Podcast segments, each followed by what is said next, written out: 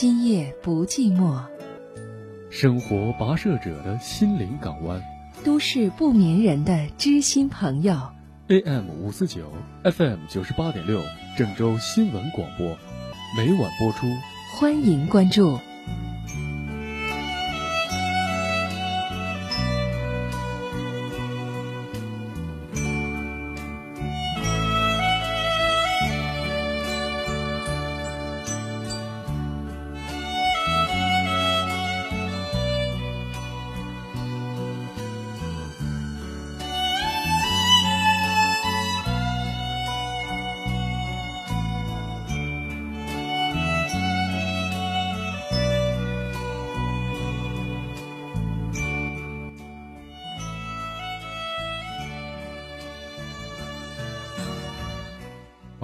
各位收音机前的听众朋友。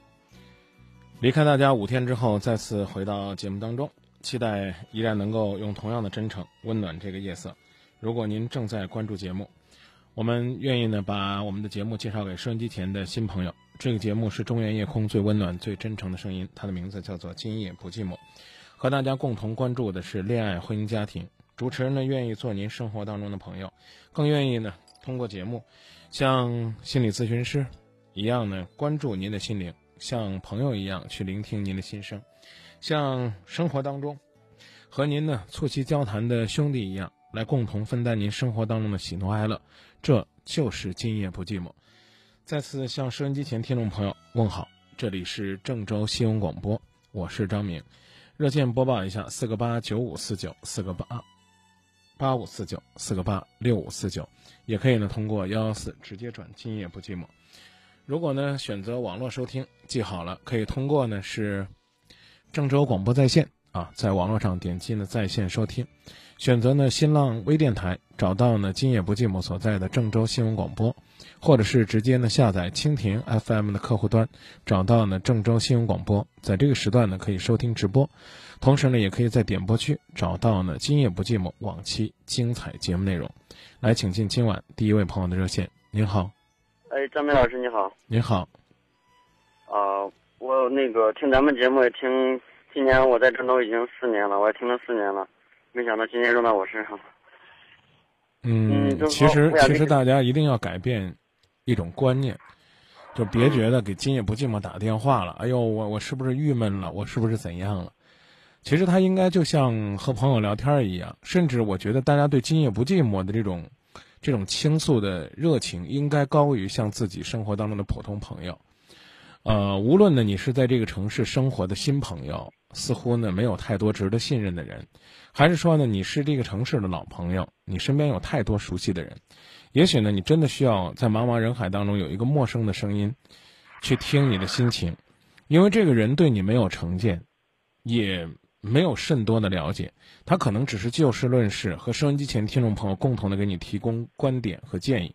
其实我觉得今夜不寂寞是一种最应该开放包容的状态，所以我我是真的是挺有压力的。听到好多朋友说呀，张老师，我听你节目听了十年了，没想到轮到我给你打热线了，好像自己自自自己点儿特背才才能够想到今夜不寂寞一样。其实今夜不寂寞真的是一个欢乐的大家庭。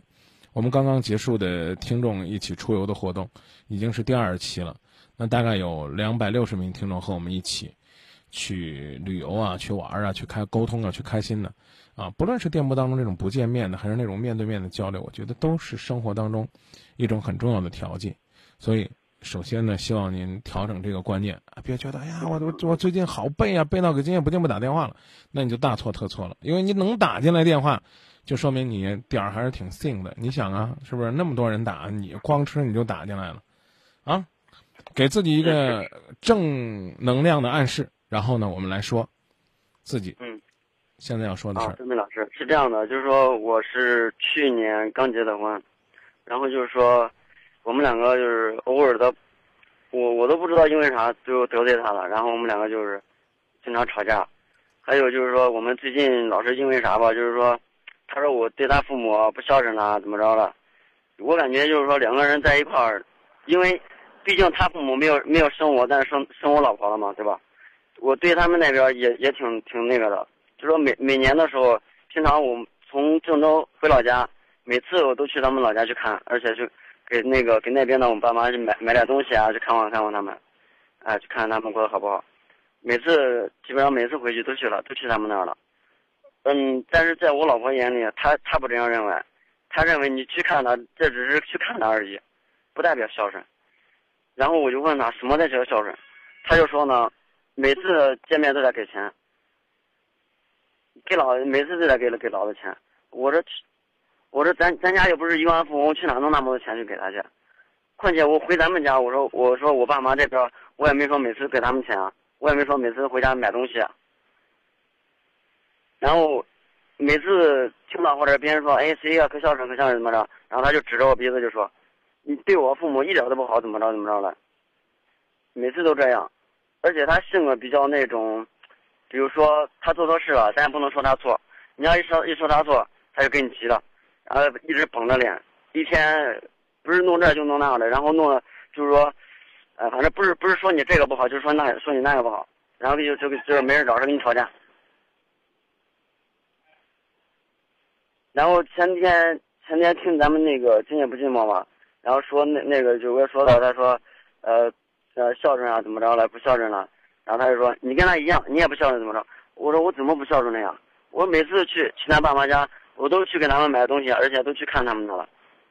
我说作为一个一个晚辈的去看望长辈，这是我感觉这样这样就是孝顺。每次去看望看望他们，关心关心他们，这样就是孝顺，没必要非得说去拿着钱。金钱去用金钱去衡量这孝顺呀？那穷人就不能孝顺了吗？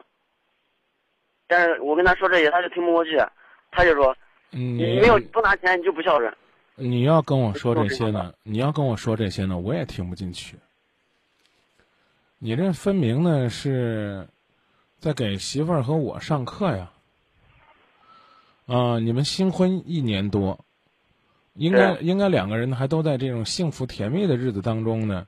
才是一种正常的状态，啊，你们流露出来的呢这种争执，啊，然后呢，你又把所有的问题呢似乎都推在你媳妇儿身上，我觉得这显然呢是不够严谨的。然后你听听我关于你刚刚那个特别难以接受的事儿的建议。媳妇儿说呢，光看不够，每次都得给钱，啊，你就跟你你就跟人急，我们又不是亿万富翁。你说这话呢，当然可以从两个角度理解。亿万富翁呢，也许给一万块钱，说难听点，连个屁都不是。但是呢，你可能呢给三五十块钱呢，就代表了你的心意。这里边我觉得不给钱买东西也可以，买东西还要看买什么样的东西，怎样的贴心如意。你有的时候呢，可能你扔家两千块钱，还不如买一件妈妈贴心如意的东西。那如何呢能够做到呢贴心如意呢？很简单的一个道理。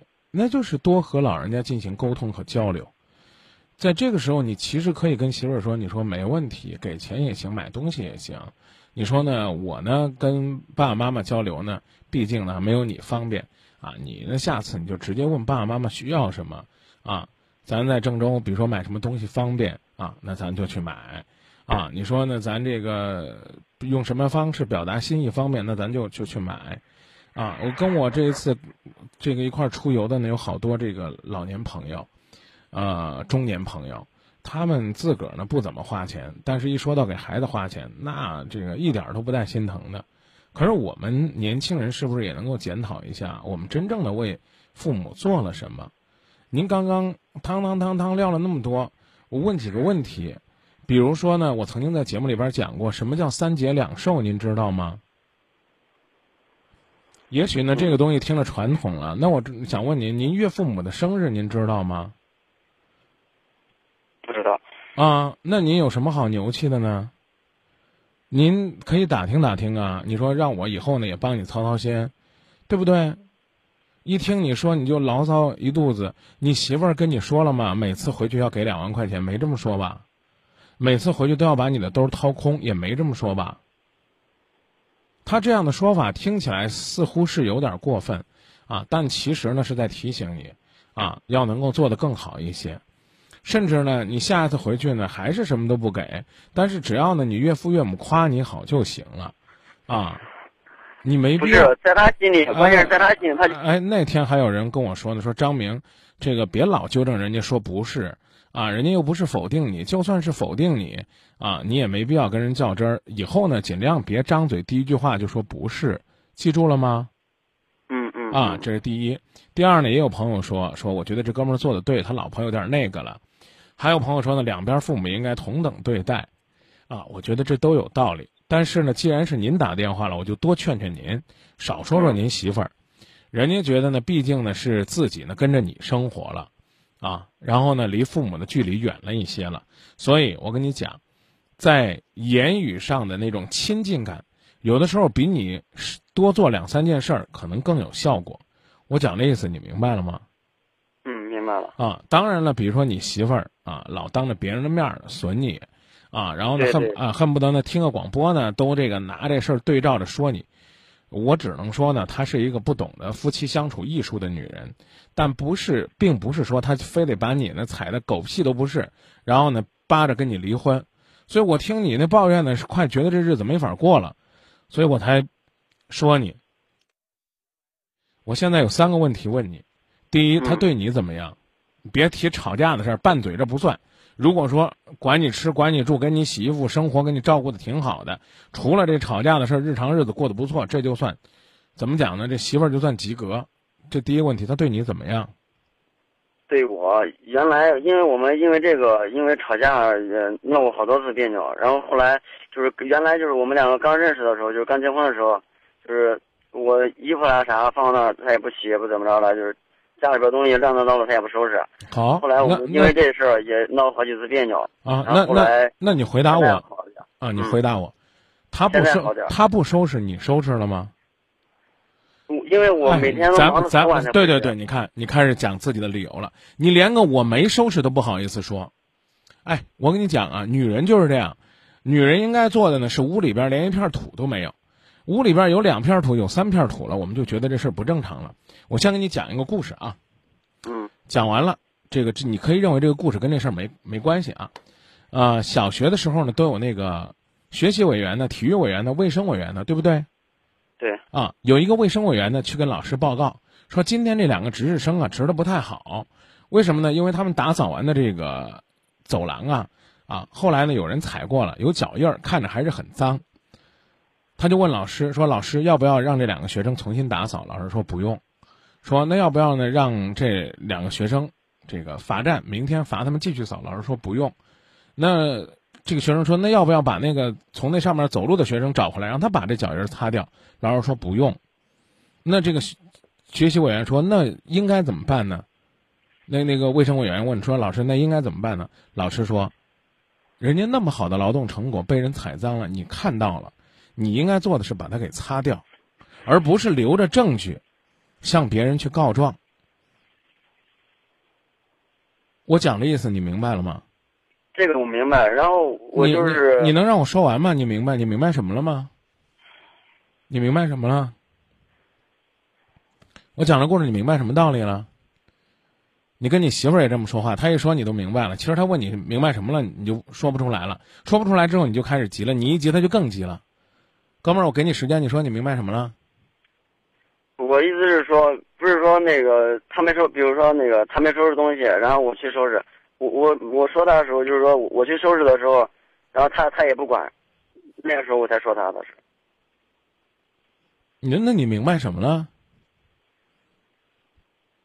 第一，做永远比说重要；第二，补台比留着证据去告状显得这人伟大和阳光。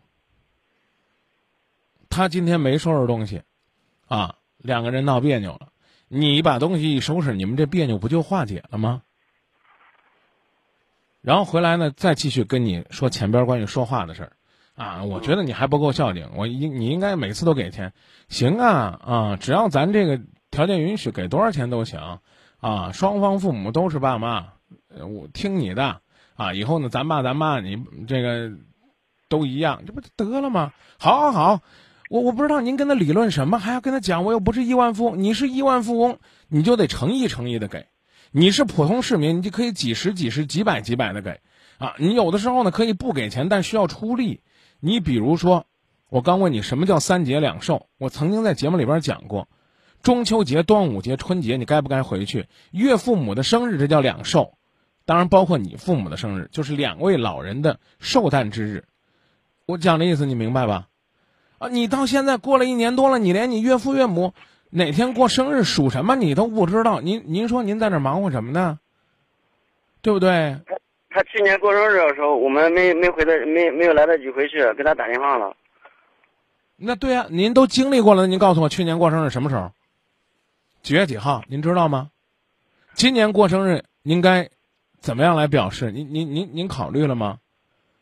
我刚才已经告诉你了，你比如说我回家扔一千块钱，可能呢不如呢，我听说呢，他妈妈呢，这个腿不舒服，我满郑州的给他求两副膏药，一分钱都不要，你知道吧？你说，哎，我听说张明，我我们家真的做膏药啊，不是给我家做广告的，啊，哎，我听说张明家有膏药，我我我弄两张，我回去给我爸妈贴贴，啊，你跟你媳妇儿说，你说这这我找张明老师要的，啊，两张膏药，这个回去给咱爸妈贴，看效果怎么样。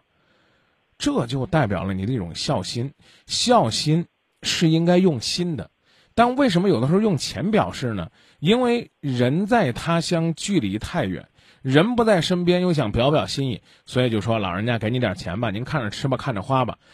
兄弟，我给你我给你举一个例子，就这吧，我给我给，比如说我们号召我们的听众，给你一年给你三万块钱，十年给你三十万，我们可以一把都给你，十年你不去看不去见你爹妈，你同意不同意？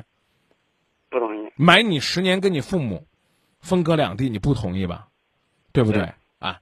妻子有要求，态度上，哎，要予以认可，细节上可以推敲，方式上可以交流，大方向上就是关心与爱。如果你连你父母的生日也不知道，请你想办法去知道；如果你不知道你岳父母的，请你主动去了解。如果你算着时间快到了，请你抓紧时间琢磨他们有什么需要，啊，哪怕是他们希望呢买点什么品牌的种子呀，啊，这个广告的化肥呀，啊，想要个这个什么收音机呀，啊，想把家里的墙给刷刷呀，请个假回去，啊，你刷那墙可能刷的这咱说的难听点话呢，那老话讲刷的跟狗啃一样，一块一块的，但什么时候他们说起来说这是我。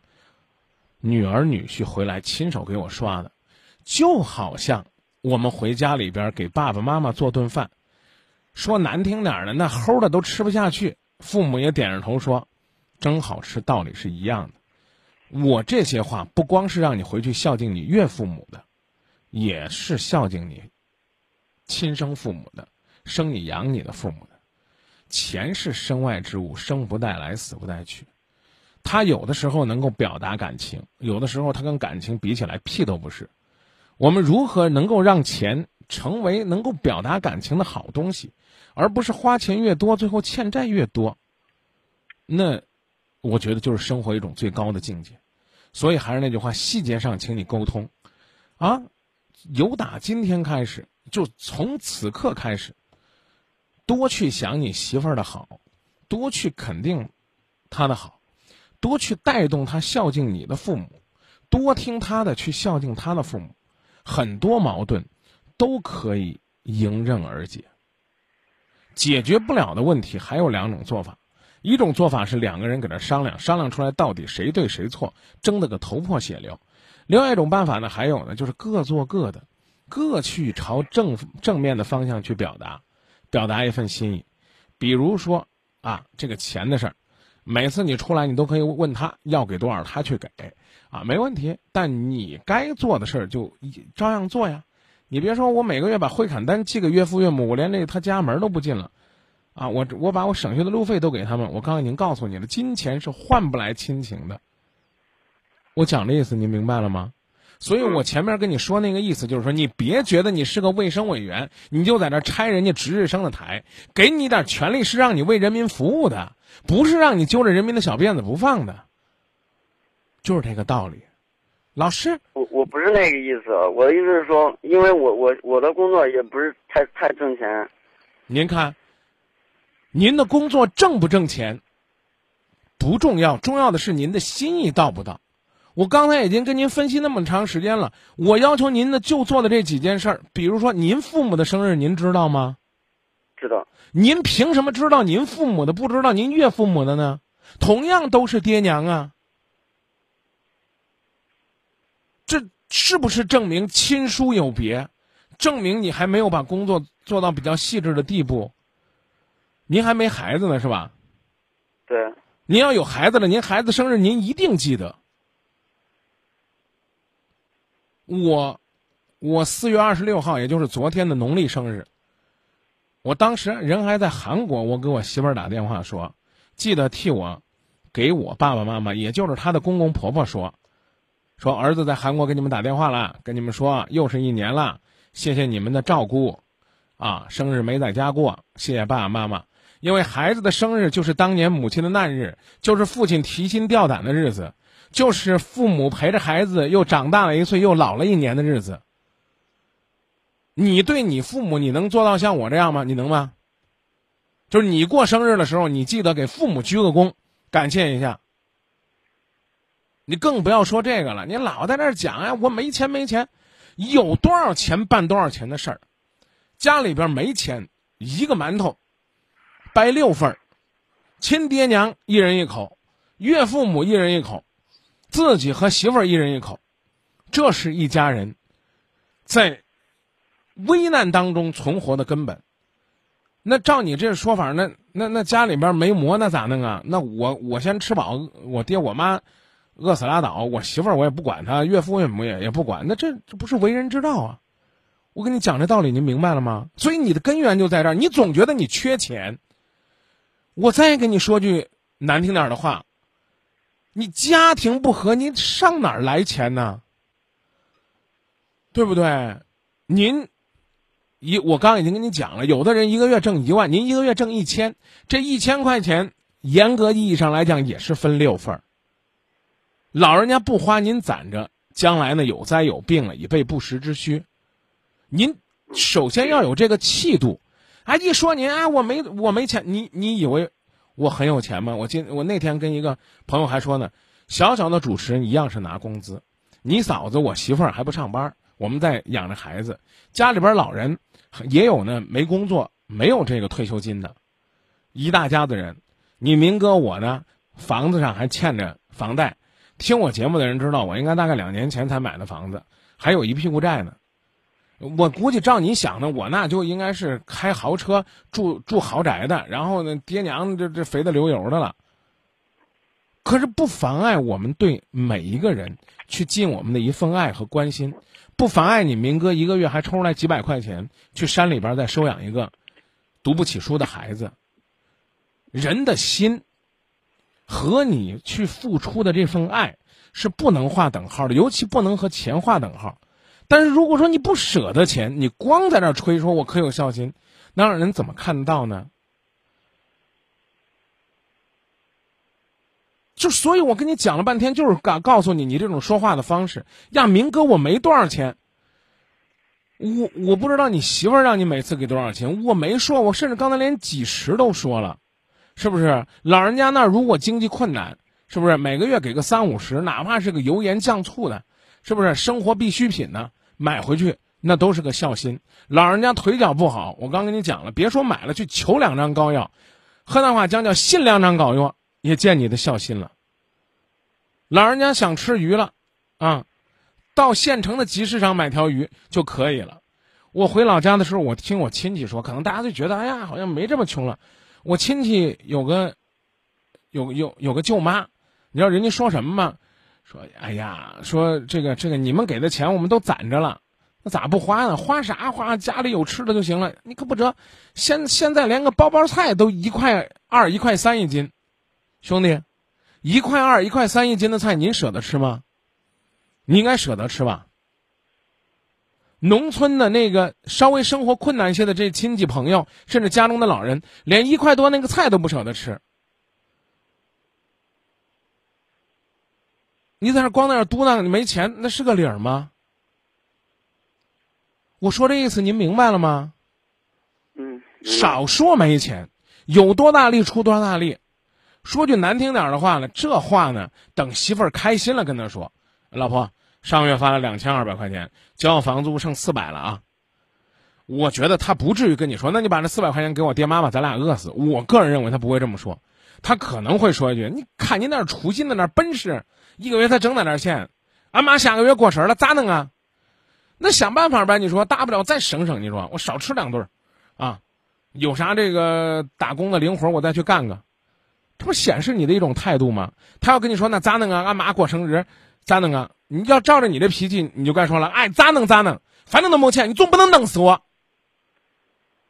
你弄死我吧你，要不然你跟俺爹俺妈掐死，你这就是吵架的了，对不？他他他有个抱怨，你为什么不能把他理解更积极一些呢？所以我从你打进来电话，我就开始纠正你，啊，明哥，我我听了这么多年，你看我也混到给我打电话了，你早给我打电话，我告诉你讲，你早就发了。家和才能万事兴，是这道理不？对，你天天苦穷，不如夫妻同心，夫妻同心，其利断金。有这功夫，现在还没孩子呢，天又热了。这个不怕城管的话，马路边摆个小摊儿，然后跟媳妇儿商量，哎，咱俩没事儿出去乘乘凉、散散步。哎，媳妇儿，你看咱批点啥？咱拿出来二百块钱基金，就拿二百块钱，哥们儿，好不好？你说咱弄点那小东小西儿的啊，也什么夜光的什么玩具，你看看啊，哪个哪个觉得出手快，就咱俩卖，卖这钱咱攒着，都给咱家这四个老人，到时候一分两半。赔了算我的，没事干，你跟媳妇儿你俩坐在这儿乘着凉聊着天儿啊，只要东西不让那个那个那个管事的给收了就行哈。哎，也可能呢，两百呢，下个月就变三百了，剩点尾货一处理，挣了一百块钱。哎，继续，等到呢这个春节回家了，发现哎，乖乖不显不显的，这六七八九十十一，咱别说十二了，十二月太苦了。六七八九十十一，摆摊摆六个月，哥们儿，咱别说多，这六个月每个月就算挣两百块钱，摆个小东小西的，也不指望你发财，挣了一千二百块钱，这一千二百块块钱一分，一家老人分六百块钱，这是额外的呀。你像你们俩现在反正又没孩儿呢，出去散步散步，聊天也是聊天，哎，生活当中多些喜悦快乐，啊，赔了哈哈一笑，不就两百块钱吗？我讲这意思，您明白了吗？明白，明白了。您兜里有一块钱，我刚刚讲了，您自个儿留四块，这不算过分。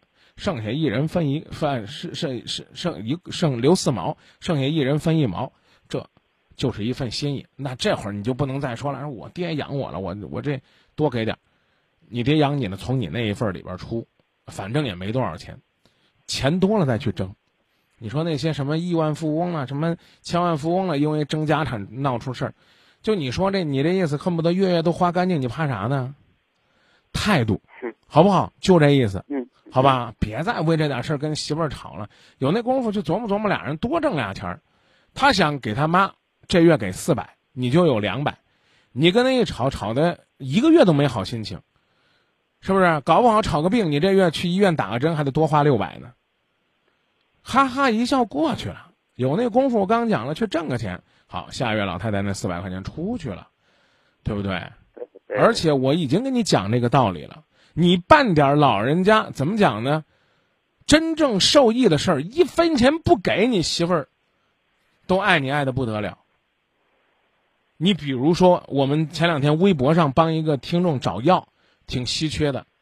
说药，反正没没有咒你家老人家的意思啊。比如说老人家老咳嗽，一直不好，你遍寻单方，最后你找着一味药，其实呢花了七毛钱，你给老人家寄回去，说妈您冲冲水试试，老人家一冲水，十年的咳嗽好了。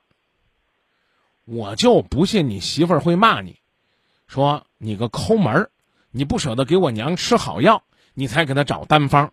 你跟他找单方才花那么多钱，你就是个不孝顺的人。他要就这说，你告诉你明哥，你明哥呢哪天呢请你俩吃饭，坐在那儿，我狠狠的批他。他会这样吗？他应该会感谢你，他会觉得你是一个用心的人呢。毛主席当年教育我们少花钱多办事儿，办大事儿。虽然有的时候呢他不容易做到，但是呢千万别钱花的多还挣大气。受大窝囊气，那不是冒傻气吗？就说到这儿吧。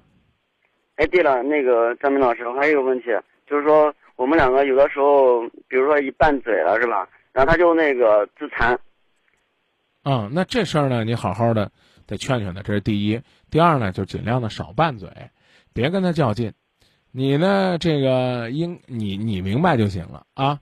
他这种自残呢，实际上是他是他是认为你关心他不够，所以他用这样的方式伤害自己，引起你的注意力。我讲的意思你明白吗？嗯，明白了。所以呢，你基本上照我说的做呢，呃，他应该就不会太多的用这样的方式了。恰恰证明你他拌嘴拌不过你。我讲的意思你明白吧？他比较他他比较郁闷，他实在办不过你怎么办呢？只好用这样的方式。嗯，怎么说呢？这个折腾自己。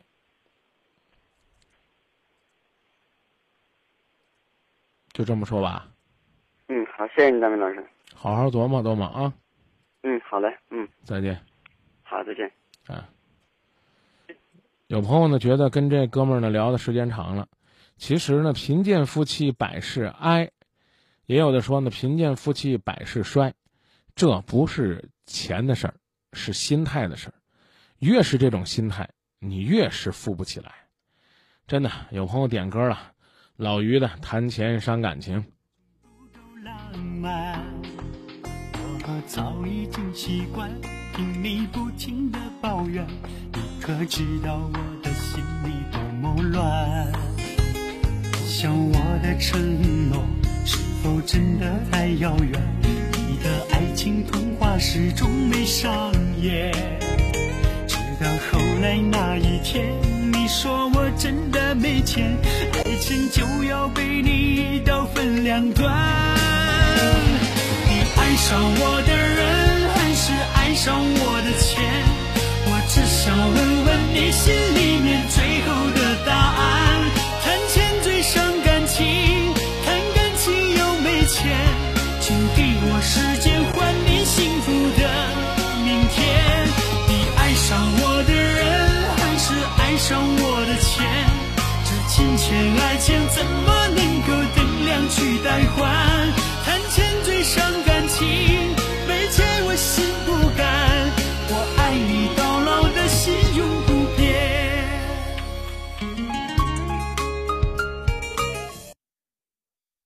下时间继续回到节目当中。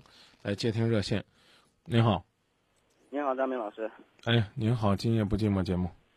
嗯，我就是想，就是看看，听一下您的意见，然后帮我分析一下这个原因。就是前天晚上的时候，我和我女朋友嘛，就是就是下完班之后，然后我说先回家把这些东西。放到家里之后，我们两个步行出来散一下步，然后去来到我们这边的河堤这边。走在路上的时候，他在就是玩他的手机，然后有一个附近的人就是发了一条消息，然后发的信息很不入眼，我就感觉很烦，然后我就回了两条信息，然后我就我就说了一句，我说，你看你整天没什么事干。整天都是聊那些乱七八糟的人，就因为我说了这句话，然后他就憋在了那里，不走了。然后那个时候我也很生气，然后我也走掉。走掉之后，然后我就在外面转了一圈，转了一圈，然后回到家里，回到家里看一下时间，都差不多十一点钟了。然后我就去说去河堤那里再去找找他，去将近找了有。两三个小时吧，没有找到，没有找到他电话，我打电话一直都是打中，到最后我才弄明白，就是前几天的时候，他电话呼叫转移到我手机上面了，然后这个时候我也没想那么多，然后找到将近一点钟的时候吧，我就说算了，不找了，然后说回家，正在走着走着，然后我电话响了。号码我不知道，我不认识。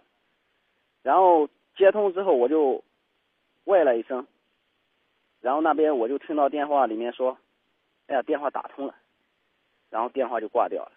然后我就回过去，回过去之后电话关机。最后我打过去的时候，我问他，然后那边说找他娜娜姐。然后呢，这个是他朋友，很普通的一个朋友，就是怎么说呢？他就是叫我女朋友姐，就这个样子。然后我就问他，我说你有没有意思，就是说和我女朋友在一起？他说没有。然后电话就挂掉了。挂掉之后，我又在河堤上转了一圈，还没有找到。没有找到，就是说，还是说准备要回家的时候，然后电话又响了，还是他打的，然后问我，还是找他娜娜姐，有没有找到？那个时候我心里就开始怀疑，我说他们两个是不是在一起？最后没有办法，我到家里的时候，我刚坐下把电脑打开，然后呢，他的电话就过来了。然后我说你什么事？他问我找到我，找到我女朋友没有？我说没有，我说不找了。他等一下，我心想就是等一下他就回来了。然后呢，他就对我说，今天晚上你要是找不到他的话，你意思就是让我等着，用那种威胁的话对我说。我说你有什么资格这样对我说话？我说你和他什么是什么关系？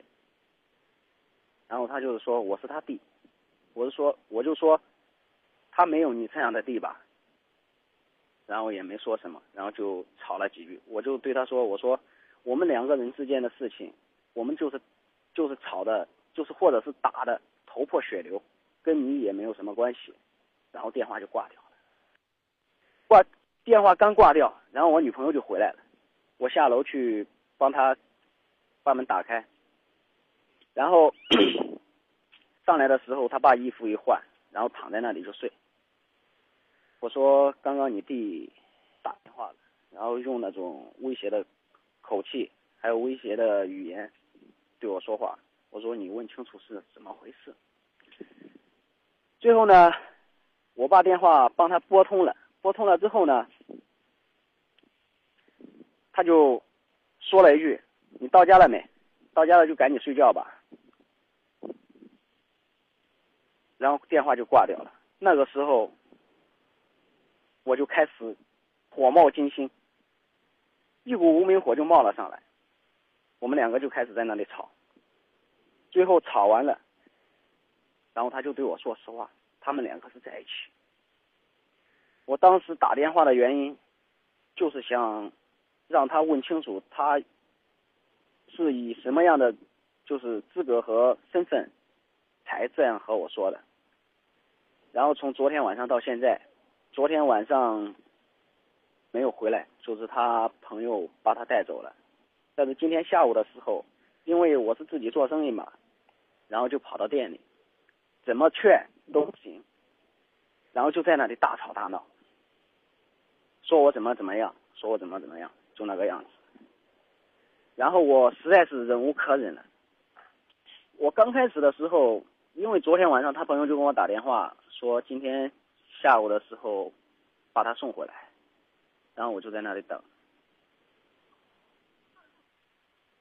昨天下午的时候就在那里在我们人民公园这边说要就是跳湖啊怎么怎么样，每次就是我们因为一句话别嘴的时候，他都是这个样子。然后这一次呢，可能是比较严重一些，就因为一句话，然后中间牵扯到他那个弟弟的事情，到今天还没有解决。今天下午的时候，我们吵过，也闹了，然后他把电动车给砸了，电动车给砸了呢，然后他就想砸其他东西，我拦着，没有让他砸。话说回来，其实我脾我脾气也不是太好，不过今天还是就是把那个火压了下去。中间的时候呢，他还是一直一直就是那个样子，下不去那个样子。最后呢，我们两个就在店里动起手来。哎呦！他打了，他到我脸上打了两巴掌。然后我刚开始的时候。起码打我有四五巴掌吧，我都没有还手。嗯就是最后的时候，我也是那一我也是那一会儿真的是很火，然后还了他一巴掌。那个时候他就开始哭，当时打完之后，我就后悔了。不管怎么说也打了，后悔也是没用。然后我说，我妈让我赶紧回老家，因为现在都在收麦子嘛。嗯，咱别扯别别扯闲篇儿，说现在你有什么事儿要问我？就是我想问一下张明老师啊，这个事情就是走到今天这个样子，我是不是该放下，还是怎么样？现在我在河堤上面还是在一直找他，因为他朋友对我说他在河堤上面，刚刚我找到了，找到了之后呢，我就转了一下转了一下脸，现在找不到人了。嗯，我让他跟我回去，刚开始找到他的时候，他不跟我回去，还是在那里变。嗯，我不知道这件事到底要怎么解决。我也不知道，但是我只能说呢，通过你的讲解，我觉得你遇到了一个挺任性的女朋友，但是呢，这个女朋友选错人了。如果想听实话的话呢，我是建议呢，你们都彼此改变一下。既然你们都这样都不愿意分开，我觉得你俩挺适合的。他之所以要这样撒娇，是因为你认他，每次撒娇呢，你都愿意陪他。但是呢，他之所以呢每次都这样，而你呢又解决不了问题，不客气的说，说明你没本事。确实，你这样说这句话我非常赞成。然后现在怎么说呢？我就是说，如果说，其实我想放下，但是始终不知道怎么放。放呗毕，竟放呗，一年多吧。你想放你放吧。但是我不客气的说，你这你这种对待女朋友的方法，你再谈恋爱，女人还会离开你。真的，深更深更半夜跟女朋友拌两句嘴，把女人扔在河堤上，两个小时才去找。不客气的说，不是不客气的说，像你这样的男人，就不配拥有女朋友。女朋友是用来疼的，不是扔在那儿来表示自己的大男子主义的。不是张明老师，你刚刚可能没听明白我说的话。嗯，我听得很明白。就是我找他找了两三个小时，你先回的家，歇了两个小时，你才又出去找的。没有没有，后来你找了两三个小时，没有什么呀，没有。别让我去调录音了啊！调录音怪累的。不管怎么说吧，你这样来讲，吵完架之后你回家了没？我们两个都在家里。你吵完架之后，女朋友在哪儿？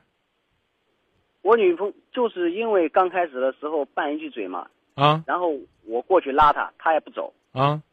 然后我一气之下就走了，对呀、我直接回家。啊？回家的时候，那个时候大概也就差不多十一点钟了，啊，然后我一看看一下时间，然后就直接出来了，啊。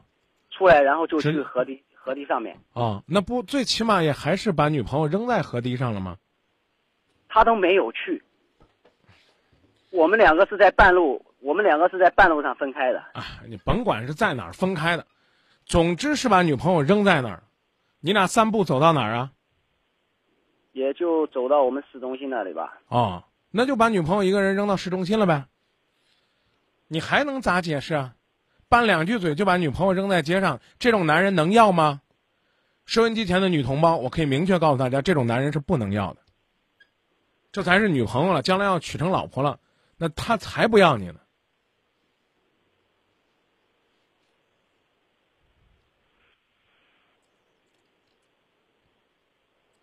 可能有些时候，确实有些时候我也这样想过。你跟你女朋友恋爱的时候，你就是他感情当中的全部。这个女孩子还在跟你恋爱期间就已经跟你同居了，跟你共同生活，你们两个人住在一起。在这种状态下，这个女人就是你的宝贝儿。那我想问问你，将来有孩子了，你孩子要是在街上跟你撒泼耍赖了，你会不会扔下她你就走了呢？你不会，因为你觉得孩子没有能力回家。可是女人，你就觉得她有啊，我晾一晾她就行了，在这死缠烂打纠缠他那个弟弟那个事儿，你都俩钟头了，你还没找着人家了。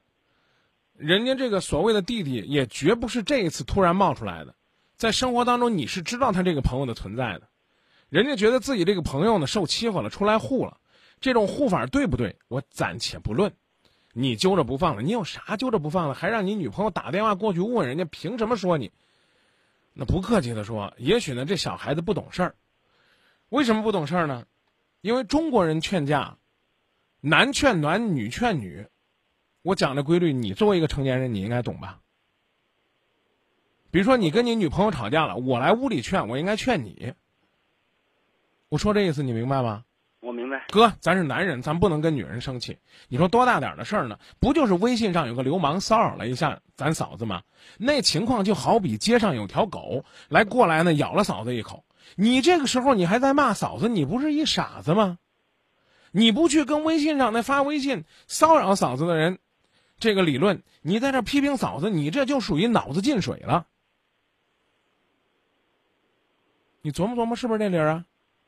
有人在微信上骚扰了一下你媳妇儿，你只能跟媳妇儿说：“媳妇儿，咱以后啊，这个微信呢要这个严格一些，对验证啊控制一些，省得让人恶心。”你看这都什么人呢？是不是？那个附近的人一添加，就在那儿发一些恶心人的东西。你没跟我说恶心人啊，这是我猜的。你反正你就说了，你看了不高兴嘛。你只能跟媳妇儿说说，媳妇儿以后咱出来啊，咱穿衣服别穿这黄颜色的，黄颜色的招虫啊，满是蜜虫。哎，好家伙，你媳妇儿穿件黄颜色的衣服，身上粘几个虫，你应该帮媳妇儿驱虫的，你不是你逮着媳妇儿打一顿，你算什么玩意儿？我得这么劝你，我把你劝好了，你没气儿了啊，你想开了，哎，我会说，哎，嫂子别跟他一般见识啊，就这啊，你们聊，你们聊，我走了。这叫男劝男，女劝女，来个女的，劝你媳妇儿。哎，这这个这个，呃，这这这个姐啊，咱别跟咱哥一般见识。你看，人这个这个他不是也是那什么，也是关心你吧？你说那人通过微信发那么肉麻的东西，那那这我这我我这姐夫他要是不在乎你，他能生气吗？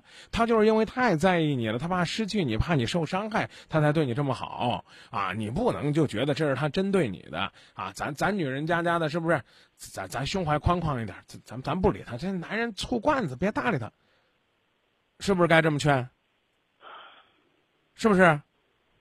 应该这么劝吧？啊，你这个小孩呢，就是一小傻子，小男孩啊，过来了，先跟你媳妇说：“啊，姐，咱别跟他一般见识啊，这这爷们儿太不够爷们儿了，这太不是东西了。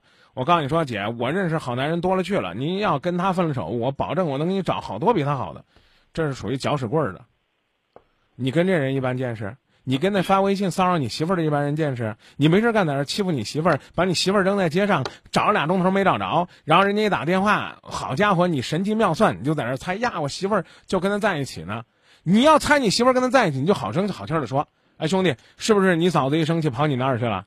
要是跑你那儿去，你跟他说，我正在哪儿哪儿哪儿找他，让他赶紧回来，可别让我担心了，对不对？你还还好还在那推理呢呀？他们是不是在一起？是不是试探我呢？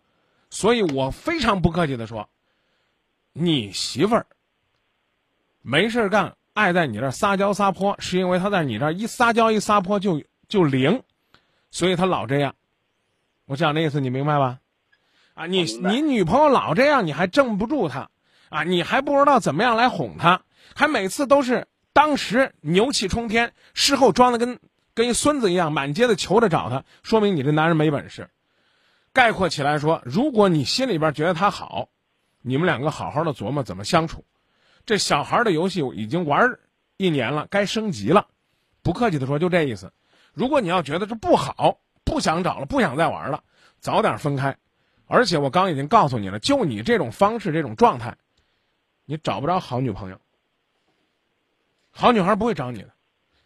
当然了。括弧也得说，如果你女朋友就一直这么作败下去，她也作败不出来什么好男朋友。就是玩的，谁跟他谈谁都跟他玩了，他自己还觉得自己很受伤。但张明老师啊，你像就是我是做手机通讯这一方面的，因为现在也就是怎么说，这些可能是题题外话吧，就是工作压力也比较大。你看，又是这，你工作压力大，跟你女朋友有一毛钱关系？你女朋友，你女朋友不上班是不是？对她不上班啊，我们都是在一起的。都是在一起，啥意思？你们两个一块儿开店是不是？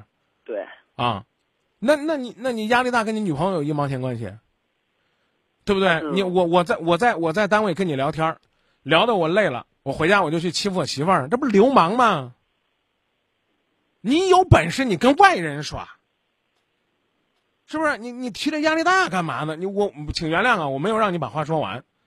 嗯啊，你压力大，媳妇儿是应该陪你散心，但她不是你的出气筒。我讲这意思，您明白吗？我明白。千万别报这句话。我很佩服我一位朋友跟我说的话，他说：“张明，你别听他们乱讲，什么我我我也我是这个呃部队出身啊，我这个我我我工作压力大，我我我受不了，我这我苦累啊。”我朋友跟我说，说我爸爸军人出身，而且一身功夫，从来没动过我妈一指头。在部队里边发号施令，军令如山，字句铿锵。回到家里边，跟我妈说话，那就是和风细雨。啊，我职业习惯，去你的职业习惯！越有职业习惯的人，越会装。我这话很难听啊！你比如说，你说谁谁谁军人作风，雷厉风行。我不知道我说这句话您能理解不能啊？假如说这哥们儿说了，这个他是个搞推销的，比如说啊，就像你说那样的，这个当然你是自己开店的，啊，他对他手下的那些员工军事化管理特别严厉，这个说话就跟吵人一样。你是什么级别呀？科级吧，啊，对吧？你上面还有处级呢。我就不信你小子敢去训那些处级领导。你既然会在处级领导面前装孙子，你老婆就应该享受你的和风细雨，而不是享受像对你下属那种待遇。而且不客气的说，凡是这种对上边像孙子一样，对下边像狗一样的这种人，没大出息。我说的不过分吧？不过分。其实你说这话，我也想说，就是怎么说啊？就像我朋友说的，越是没本事的人呐、脾气越大；没错，越是有本事的人，他越是没脾气。他干嘛要有脾气？就你说那，不过说不说有本事吧？啊，他最起码东方不亮西方亮。然后呢，他最起码知道呢，这个世界上有些东西不不顺心、不如意的事儿太多了。他他不会在意这星星点点的得失，所以，我刚已经告诉你了，平心而论，不建议你们分手，但是建议你们最好是升格你们处理问题的方式。以后有什么话，先从爱。从“爱”字儿出发到“爱”字儿结束，那心是怎么画的？从开始到出发都在那心尖心眼儿里边。我就跟你说这么多，啊，你刚问我的问题是不是说我不知道该坚持还是放弃吗？我个人还是建议你们坚持。我刚刚已经说的很明白了，我再把这句话呢说的像语录一样，你和你女朋友就是两个简单而幼稚的人。尽管你们两个人的恋爱就像过家家一样，但两个幼稚的人在一起，开心的时候还挺开心，生气的时候都哭鼻子。我讲的意思你明白吗？我明白。啊，痛苦的是一个深刻，一个幼稚。深刻的人觉得幼稚，哎呀，太无趣；这幼稚的人觉得人深刻，太呆板，太乏味。两个人在一起怎么都过不到一块儿。所以我建议呢是，希望正在过家家的你们两个人，能够共同的去寻找一条成长的路，换一种方式，少一些争吵，多一些鼓励，少一些抱怨，多一些牵挂。男人要多去疼女人、爱女人，女人要多去理解、宽容的对待男人。两个人共同的经营着这个小店儿，也都明白这个小店儿当中经营的压力，把这些事儿处理好了，日子自然就好办了。哥们儿，你琢磨琢磨，你现在和你女朋友生了一肚子的气，你明天开门迎客的时候，你能是一份好心情吗？能吗？您您能耐心细致的跟客户服务吗？能吗？其实说实话，张明老师啊，其实我这个人就是怎么说，我不把这个个人的私人因素掺杂到工作上面。嗯，您既然能把能，你既然能把个人的因素不掺杂在工作方面，就请你以后闭嘴，别张口闭口都是我压力太大。张明老师，你知道不知道？所以我情感怎么样？那你凭什么把你工作的压力掺杂在你的生活上呢？你这句表态简直是无趣。你说那是圣人，挺难的。但是我们应该朝那个目标去努力。心情不好，你吃了就不好；你饭量少，你坐在单位就没精打采的。我讲的意思你明白吧？要不然怎么叫家和万事兴呢？前面刚就有一压力大的哥们儿，我就跟他说：“你早给张明打电话，你早就发了。你今儿也打了，心情调整好给我打个电话，再给我打个电话，啊！我号召我们。”听广播的听众都去你那小店里边买配件儿这甭说多了，一个人买一个充电器呗，你今儿一天也卖个三两百个的。但今儿不行，你什么时候把气儿理顺了，我什么时候在节目这儿给你做这广告，成不？行，没问题。那这会儿干嘛呢？我现在就是在想，这个事情，我就是要找到他，给他说清楚。然后我们两个心平气和的把这些事去拉倒吧，十一点多了，把媳妇儿找回来，他能跟你回家睡觉就行了。虽然还不是你媳妇儿呢，还还还跟他说清楚呢。你记住啊，你记住，你女朋友不在意你。这个现在是不是说能够一下子找到他？哎呀，我怎么跟你解释呢？小孩玩游戏啊。是个捉捉迷藏，你跟你女朋友就在玩捉迷藏，她在藏，你在捉，是这意思吧？是不是？是不是这意思？是。你女朋友不怕你笨，就怕你放弃。什么玩意儿啊？找女朋友还找找找找不着了，去拉倒，我不找了，我回家睡觉了。这说明你找皮了啊！我相信他自己就回来了。果不其然，他是回来了，可你也失去他的信任了。我说这意思你明白了吗？我明白。找不着媳妇儿，你睡觉。我刚已经跟你举例子了，不想说那么难听。这要是你孩子，你看看，你不找到天翻地覆，你会回来睡觉？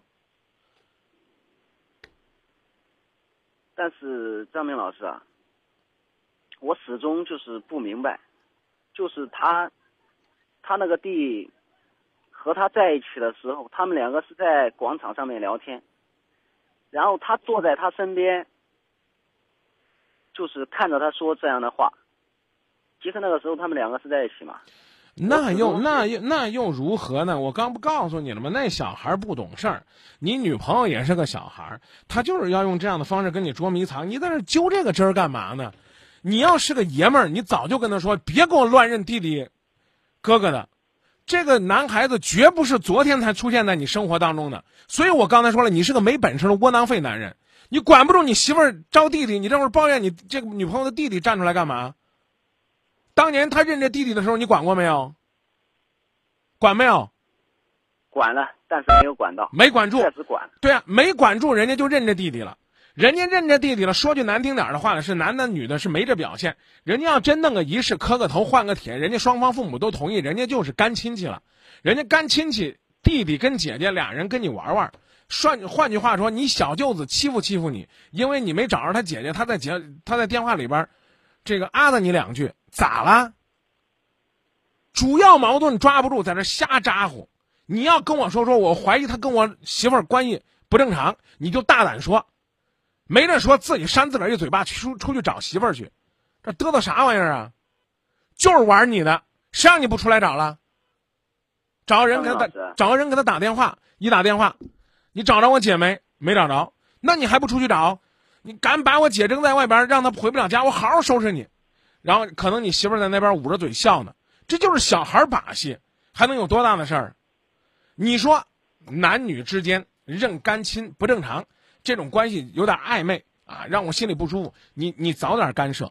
我刚话已经告诉你了，难听话已经告诉你，你有那魄力，你能镇得住你女朋友，对吧？你的爱足以温暖你女朋友，那他说不找就不找了，因为这个人永远没有你对于他重要。但现在呢，你几乎是可有可无的，他不找别人，所以我刚讲了，当你你你没抓住主要矛盾。好，你接着问。其实我说明一下他们两个这个原因吧，因为那个时候我还在深圳那边，那没我那天晚上你这你这你这这怪没意思的啊！你这意思不外乎说人家是认在认在你之前，啊，不是不是不是不是的，嗯因为那个时候这个店我们两个是已经，我们是去年，我们是啊，别别别别别别不不打岔不打岔，你赶紧说赶紧说啊啥事？然后我在火车上就是从深圳那边回来，然后他那天早上是在在我们永利奶厂上班嘛，在我们永利奶厂上班，然后就是凌晨四点钟的时候，因为是刚过完年嘛，天气还很冷，起着雾，然后没有车，他们两个就是这样认识的。然后他骑着车，骑着电动车，然后从下班了，他就走到路上就问他，他说你去哪里？我送你去吧。然后就这样，他把他送到厂里，然后回来的时候，我就在电话里对他说，我说我回去的时候，我和我女朋友说嘛，我说我到家的时候请她吃一下饭。然后那天晚上，在我们那里请她吃了一下饭，然后我们又去 KTV 去请她，就是我们在一起玩一下。当时我们也没说多少话，不是你讲这你你讲哎，对你讲这事儿什么意思？我后边有朋友热线在等，还有广告在等，我不知道您您突然之间都跟您讲明白了，您又讲这什么意思？您赶紧说。呃，然后就是在我们快要结束的时候嘛，因为我出去要结账，然后我女朋友她同事，然后进去拿东西，然后看到他们两个抱在一起，当时的时候我不知道，多多长时间的事儿了？也就是今年刚过完年吧，我回来的时候，所以我又重复这句话：你个窝囊废，别想我骂你难听。你现在知道了，你早跟他分开啊，对不对？你到现在怀疑了，你在那嘟囔这嘟囔那。我刚已经跟你说了，你要觉得他们两个之间有问题，你就不用去找。单纯你问我这事儿，我刚已经说的很难听了。你俩半斤八两，挺合适的。你俩要能共同成长，还真能成。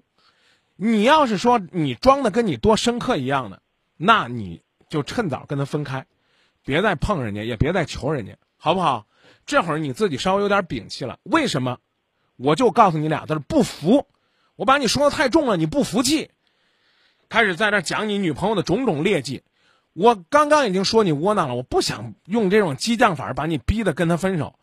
春节前都发生的事儿，都发现他俩抱在一起了，你还不敢跟他说有我没他，有他没我，让他滚，对不对？我反正我听说了，你认不认就这。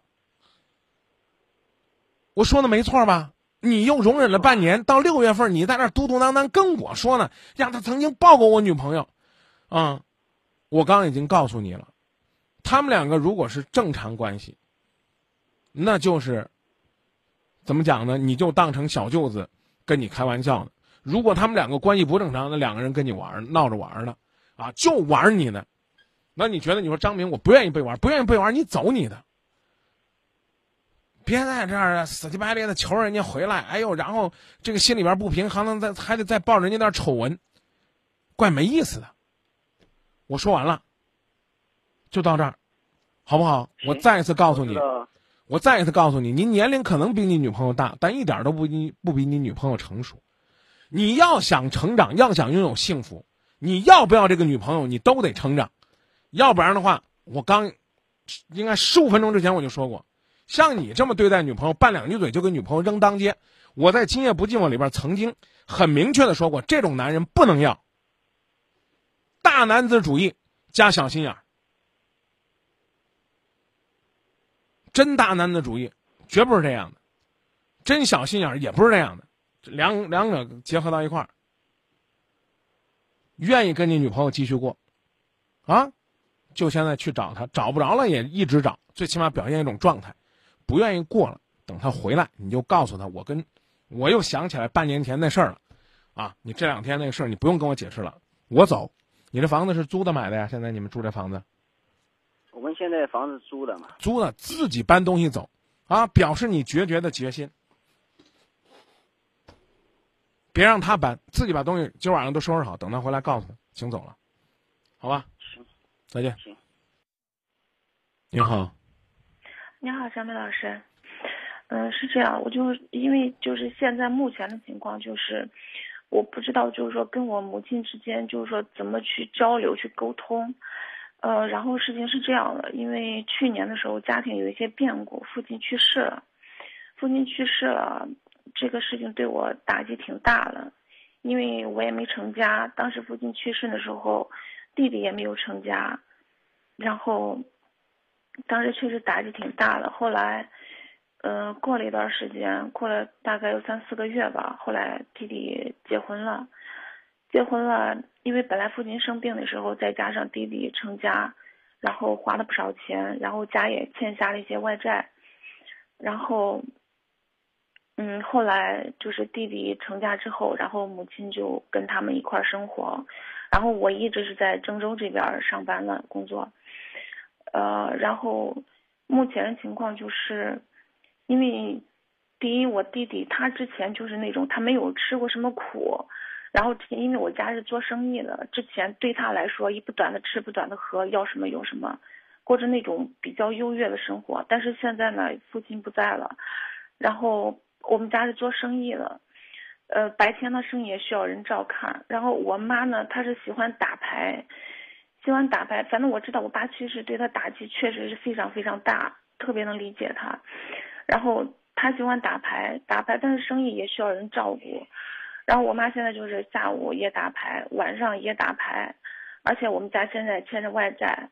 我听就是我听我弟弟跟我说，就是这半个半个多月吧，他都说了一两千块钱，但是这个怎么说呢？就是他可以就是开心，我也就认了。关键是我感觉他每天好像就是在就是那种在消耗自己那种。我我现在说他，我也不敢说话，也不敢重，一重的话他都都带着哭腔跟我说话，我我心里边嗯特难受。你说的是妈妈，对对，嗯，弟弟的问题怎么解决？就是你就说他比较娇惯这个事儿，现在出了这个变故之后，是不是成熟了一些？对对对，弟弟现在确实是好像就是一夜之间长大的那种，嗯，然后，比较懂事。那弟弟就没有问题。然后呢，妈妈呢，以前打牌吗？嗯，他就是经常，反正就以前因为也没什么事儿，生意基本上也也不用他怎么操心。嗯，所以就是那基本上对啊，那换句话说，以前妈妈也打牌，可能呢每每天的这个输赢啊、来往啊也在几百块钱，但是那个时候呢，因为家里经济条件好，或者说因为父亲支撑着，所以呢妈妈呢似乎呢就没有那么凸显，而现在呢是问题凸显出来了，我觉得千万不要把这个问题太当做问题，因为戒赌它也需要一定的时间。嗯，从某种意义上来讲呢，这一千块钱肯定是构成赌博了。但你会不会选择报案，然后让警察把你妈当做参赌的人先给抓起来？如嗯，那我肯定不会。嗯，如果你真没办法了，这也是个办法。那现在呢，很简单的办法就是叫做转移注意力。那转移注意力的方法有哪些呢？一呢就是全家人一块儿忙生意，啊，嗯、把生意呢忙得红红火火的像个样子，可能呢妈妈的这个注意力呢会稍微转移一下。关关键是，呃，我还没说完，还有好多、好还有好多转移注意力的方法，您还愿意听吗？哦，嗯，你请讲。然后呢，还可以呢，让妈妈呢回到老家，回到原来的生活环境当中，去静静心，远离一下她身边这些牌友，哪怕三天五天、十天半个月，甚至是出去旅旅游、散散心，啊，这都是一种调整方式的办法。当然了，还有就是妈妈能够再有一个新的情感寄托，啊，这些方法呢，无论是怎么样来做，啊，可能都需要一个潜移默化的过程。在这个过程当中，最终的目的能，达到什么呢？达到一家人，啊，这个在父亲离世之后，更加的有凝聚力，更加的团结，啊，哪怕是有泪水，也是彼此呢抱在一起，彼此帮对方擦。但是呢，就像你自己分析那样，在重大变故之后，人的情绪可能会有一个波动期。比如说，有的人失恋之后呢，会狂吃，甚至吃了这个身体突然之间发胖，对吧？有的人呢，会这个会伤害自己的身体，啊，有的人呢，会有有的人会出去疯狂的购物，啊，这这些东西的改变和调整。最终呢，从消极到平和再到积极，它需要时间，当然更需要方法。我们刚才探讨的是方法，而你呢，需需要时间。这种温暖是必须要有的，而且是要长期存在的。只有他觉得生活有兴趣了，那他他能够吗？呢，把生活当中那些太牵着他注意力的东西先放一放。如果他觉得生活没有什么快乐，只有排场是他的精神寄托。那那我说句不中听点的话呢，这个他要不是说一天输一千，他如果说一天输十块，我估计你你会你会挺支持他天天有一群牌友，啊，然后呢让他不再整天的想想生意啊，想爸爸呀，我觉得你会支持的。我觉我说的没错吧？嗯。啊，所所以这个这个不良习惯的改变一定是一个过程，尤其我刚才已经跟你说了，他不是说。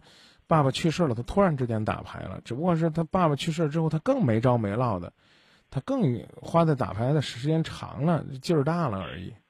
但是现在吧，我我感觉我妈妈特别敏感，就今天晚上他给我打电话，然后我们俩跟他沟通，就是因为一点小，因为我妈她她她是在老家，她不在郑州，他们都在老家。然后就是因为一点小事儿，就是今就是我们家种的地，就是因为现在收麦了嘛。